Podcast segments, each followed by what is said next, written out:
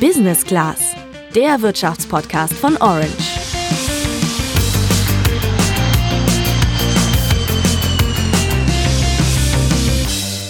Gerade mal eine Woche haben wir jetzt hinter uns, in der die neuen verschärften Regeln gegen das Coronavirus gelten. Und ich muss ganz ehrlich sagen, ich frage mich schon, wie lange das Ganze jetzt wohl dauern wird. Und ich wette, euch geht's genauso, oder?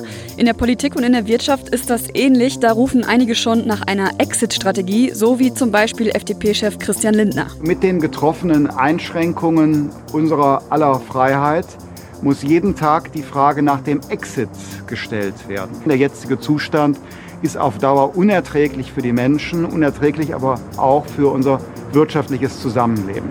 Ja, soweit so unstrittig, würde ich mal sagen. Aber ob wir jetzt, wo wir doch gerade erst angefangen haben, ernsthaft gegen dieses Virus zu kämpfen, schon realistisch über ein Ende nachdenken können, das erfährst du heute im Podcast. Wir sprechen mit einem Gesundheitsexperten und einem Wirtschaftsexperten darüber, was mit unserer Wirtschaft und unserer Gesellschaft gerade passiert und wie lange das alles aus gesundheitlicher Sicht eigentlich sinnvoll ist. Ich bin Julian. Und ich bin Sandra. Fangen wir doch mal mit dem Begriff an, den auch Christian Lindner erwähnt hat, nämlich Exit.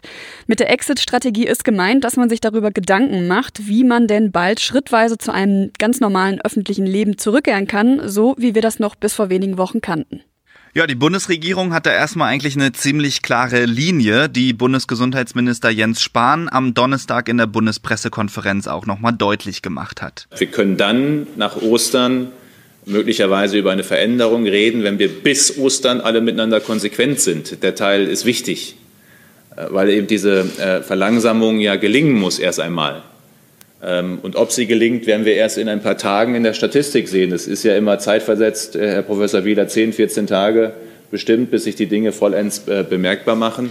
Also, nach Ostern, das würde bedeuten, in zwei Wochen reden wir dann nochmal über neue Perspektiven. Doch auch wenn die Bundesregierung ja gerade erst ein beispielloses und milliardenschweres Hilfspaket für die Unternehmen in Deutschland verabschiedet hat, stellen sich viele Unternehmer natürlich jetzt trotzdem die Frage, wie lange sie diese wirtschaftlich schwache Phase denn aushalten müssen und wann sie damit rechnen können, ihre Geschäfte wieder hochzufahren. Aus dem Grund habe ich mit Professor Dr. Michael Hüter gesprochen. Er ist Direktor des Instituts der deutschen Wirtschaft in Köln.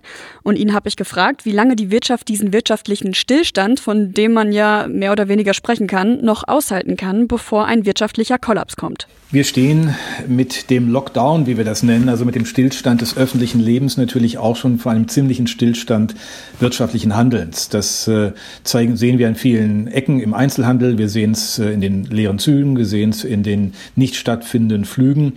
Und wir sehen es aber auch äh, versteckt dort, wo Produktion nicht stattfindet, wo Kurzarbeit im großen Maße in Gang gekommen ist, beispielsweise in der Automobilbranche. Wenn das also anhält, anhält heißt, in den Mai lange hineingeht, dann stehen wir vor einer wirklich ganz, ganz, ganz schwierigen Situation, für die wir nicht richtig Vorstellungen haben. Äh, Sandra, du hast es jetzt ja gerade ganz plakativ wirtschaftlicher Kollaps genannt. Äh, Michael Hüter spricht da von einer ganz, ganz, ganz schwierigen Situation. Aber was ist denn jetzt damit eigentlich genau gemeint? Ja, die Frage habe ich ihm auch gestellt und die hat er mir so beantwortet. Wir haben da kaum Vorstellungen aus unserer eigenen Erfahrung, was ein wirtschaftlicher Kollaps ist. Aber die Elterngeneration ähm, kann das erinnern aus der Kriegssituation und am Ende des Krieges, äh, wo ja im Grunde äh, auch mangels einer funktionsfähigen Währung äh, einfach nichts passierte, bis dann äh, die D-Mark eingeführt wurde. Und so eine ähnliche Situation, ähm, nicht in der Form jetzt mit den Lebensbedingungen, aber sagen wir mal von Stillstand, von mangelndem Vertrauen, von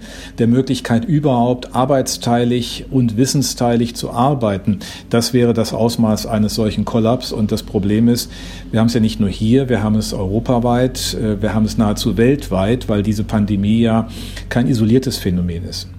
Also nur, um das nochmal deutlich zu machen, natürlich lässt sich der Zweite Weltkrieg nur sehr bedingt mit der aktuellen Situation vergleichen. Das hat Herr Hüter ja auch gesagt.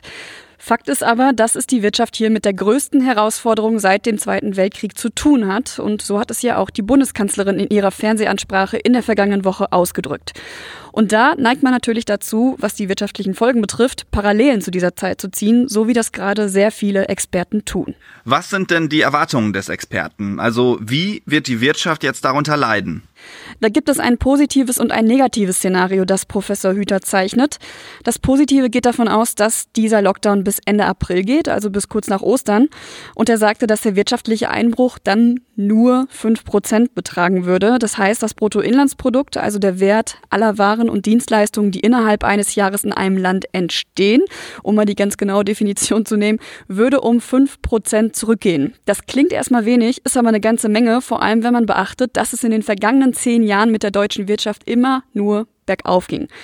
Und in diesem positiven Szenario gibt es sogar noch einen Faktor, der den Rückgang ein bisschen abfedert. Wenn wir bis Ende April ähm, diesen Lockdown haben, dann hieße das ja, wir haben eigentlich eine Fünf-Wochen-Phase äh, damit äh, verbunden. Äh, die Osterferien, die ohnehin ja mit vielfach äh, Produktionsrückgängen durch die normale Urlaubszeit verbunden sind, ähm, das wäre dann ein überschaubarer Einbruch zeitlich gesehen. Ähm, strukturell in, den, in der Art, wie die Wirtschaft arbeitet, bleibt das natürlich schwierig, denn Sie konnten das sehen, die Automobilbranche hat ihre Produktion zurückgefahren, die Zulieferer damit auch. Bis das alles wieder in Gang äh, kommt, dauert das auch danach. Hm, ja, das ist einleuchtend, denn die Wirtschaft besteht ja in nahezu allen Bereichen aus Lieferketten. Das heißt, Unternehmen sind auf die Arbeit anderer Unternehmen angewiesen und so weiter. Und bis das alles wieder in Gang kommt und eingespielt ist, dauert das eben ein bisschen. Und hinzu kommt ja auch, man muss hoffen, dass diese Lieferketten nicht nach der Krise komplett unterbrochen sind, weil zum Beispiel manche Unternehmen innerhalb dieser Lieferketten eben pleite gegangen sind. Ganz genau. Und diese fünf Prozent, die das BIP dann schrumpfen würde, das ist ja noch das positive Szenario. Aber kommen wir mal zum Negativen. Da gehen die Experten vom IW davon aus, dass der Lockdown bis Ende Juni geht, wohl wissend, dass das jetzt eigentlich noch gar nicht so richtig abzuschätzen ist, wie lange die Maßnahmen wohl gelten werden.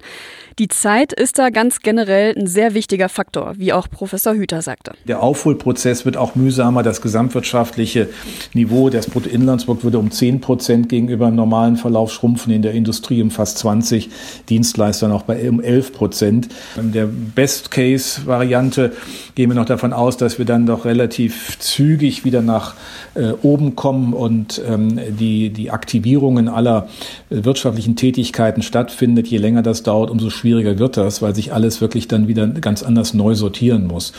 Sie haben letztlich bei der Frage, was ist das Negativszenario, ähm, keine Grenzen des Negativen, weil wir, je länger es dauert, umso sozusagen dramatischer wird es. Äh, auch hier es bleibt immer die Frage, kriegen wir das gemanagt? Und das ist dann nicht nur eine Frage in Deutschland, sondern auch in Europa und auch der äh, globalen Koordinierung. Also kurzes Zwischenfazit. Entscheidend für eine Exit-Strategie für die Wirtschaft ist dieser Faktor Zeit eben. Also wie viel Zeit vergeht, bis zum Beispiel Restaurants wieder öffnen können, der Tourismus wieder in Gang kommt, Unternehmen wieder produzieren können und, und, und. Je länger dieser Lockdown dauert, desto schwieriger wird es danach, dass das alles reibungslos funktioniert. Denn wie gesagt, in unserer Wirtschaft ist eben alles miteinander verknüpft. Jetzt haben wir ja gerade die volkswirtschaftliche Sicht eingenommen, aber die eigentlich entscheidende Sicht ist die medizinische. Und auf die schauen wir nach einer kurzen Werbung. Dieser Podcast wird präsentiert von EY. Die renommierte Wirtschaftsprüfungsgesellschaft berät Banken, Versicherungen und andere Finanzprofis. Vom Start-up bis zum Großkonzern. Als ein weltweit führendes Beratungs- und Prüfungsunternehmen ist EY Experte für unabhängige Finanzdienstleistungen. Wer Interesse an einer Finanzkarriere im internationalen Netzwerk von EY hat, findet mehr Infos zum Thema Bewerbung und Karriere in den Show Notes. Auch für die medizinische Sicht haben wir uns natürlich einen Experten dazu geholt, und zwar Professor Dr. Martin Exner. Der ist Direktor des Instituts für Hygiene und öffentliche Gesundheit der Universität Bonn und Präsident der Deutschen Gesellschaft für Krankenhaushygiene.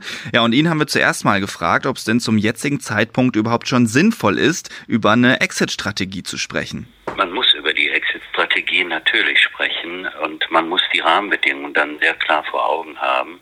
Denn die Konsequenzen, die sich aus dieser sozialen Distanzierungspolitik ergeben, die sind erheblich und diese Lasten muss die Gesellschaft natürlich auch tragen. Und wir zum Beispiel auch als Krankenhäuser, die wir jetzt die äh, Stationen leer räumen, in Erwartung einer Zunahme von Erkrankungsfällen, werden das allalong natürlich auch nicht so durchstehen können. Denn wir haben eine Reihe auch von äh, anderen Patienten, die natürlich versorgt werden müssen. Jetzt sollten wir inzwischen alle verinnerlicht haben, was wir beachten müssen, um die Infektionsrate niedrig zu halten. Dazu gehört natürlich zuallererst das Kontaktverbot, also dass sich nicht mehr als zwei Menschen treffen dürfen, wenn sie nicht im selben Haushalt leben. Aber auch die Alltagsregeln sind wichtig, also in die Armbeuge genießen und husten, so oft wie möglich Hände waschen und Abstand halten. Das machen wir ja nicht umsonst, sondern weil wir damit das Risiko verringern, uns gegenseitig anzustecken. Und was ich im Gespräch mit Professor Exner ganz interessant fand, das war dieser Aspekt. Wir werden die Epidemie als solche nicht mehr aufhalten können, aber wir müssen jetzt zu einem kontrollierten Verlauf dieser Epidemie kommen. Und kontrollierter Verlauf bedeutet, dass wir gucken müssen, wen müssen wir denn in besonderer Weise äh, vor den Folgen dieser Epidemie beziehungsweise von, diesen, äh, von dieser Erkrankung schützen. Und das sind sicher zunächst mal die äh, vulnerablen Personen, die alten Menschen in unserer Gesellschaft, die wir schützen wollen und wo auch nach allen Daten auch die schwersten Verlaufsformen und auch tödliche Verlaufe resultieren. Man könnte es kurz und knapp vielleicht so zusammenfassen. Die wichtigste Exit-Strategie ist, dass wir uns alle genau an die Vorgaben der Experten halten. Also wir haben jetzt geklärt, dass man sowohl aus gesundheitlicher als auch aus wirtschaftlicher Perspektive durchaus schon jetzt an eine Exit-Strategie denken kann. Manche Politiker sind da sogar schon ganz konkret geworden. Helge Braun, der Chef des Bundeskanzleramts, hat zum Beispiel schon mal angedeutet, dass man zuerst junge, gesunde Leute wieder auf die Straßen lassen könnte. Professor Exner hält das auch für eine gute Idee. Er sagte sogar noch, es wäre eigentlich ideal, wenn es in der jüngeren Bevölkerung zum Aufbau einer Immunität gegenüber dem Virus kommt. Ältere Menschen zu isolieren, davon hält er aber nichts, weil es eben nicht so einfach geht. Das müssen Sie ja äh, umsetzen können. Sie können ja nicht die alten Menschen einfach vollständig abschotten, insbesondere auch die pflegebedürftigen Menschen, sondern Sie brauchen da immer einen Kontakt mit den Personen, die Sie dann halt auch pflegen können, die Sie auch versorgen können. So einfach ist es nicht. Und da brauchen wir jetzt die Strategien, die uns in die Lage versetzen, auch die alten Menschen einerseits so äh, zu versorgen, dass äh, sie weitestgehend geschützt sind. Das gelingt mit den Hygienemaßnahmen, die wir ohnehin etabliert haben. Also wir als junge Menschen dürfen uns eben nicht fröhlich und unkontrolliert infizieren lassen, denn möglicherweise merkt man ja gar nicht, dass man infiziert ist, steckt andere Personen an, sodass das Virus dann auch leichter an Eltern, Oma oder Opa gelangen könnte. Ja, und ganz wichtig auch, selbst wenn die Maßnahmen nach Ostern gelockert werden sollten, dann heißt das nicht, dass ihr dann Leuten wieder, was weiß ich, ins Gesicht husten dürft oder so. Also das habt ihr jetzt hoffentlich vorher auch nicht gemacht, aber was ich damit sagen will, ist glaube ich klar, die Hygieneregeln müssen dann natürlich nach wie vor gelten.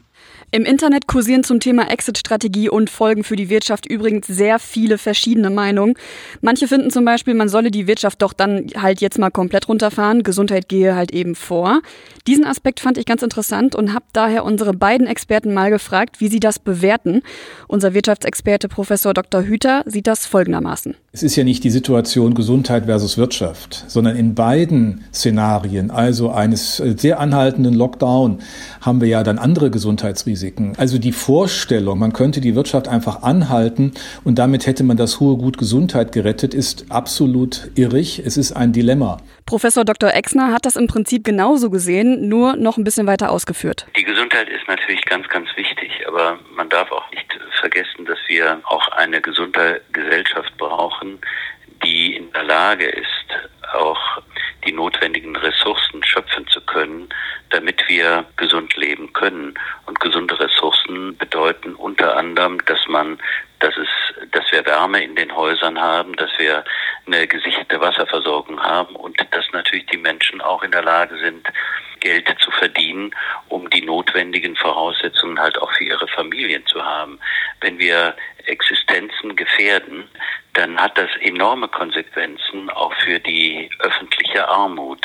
Wenn Armut entsteht, dann werden halt auch andere Erkrankungen möglicherweise dann auch greifen. Also, das heißt, man kann nicht ohne weiteres irgendwie bewerten, was jetzt höher wiegt. Was aber auf jeden Fall nicht funktioniert, ist diese beiden Faktoren gegeneinander auszuspielen.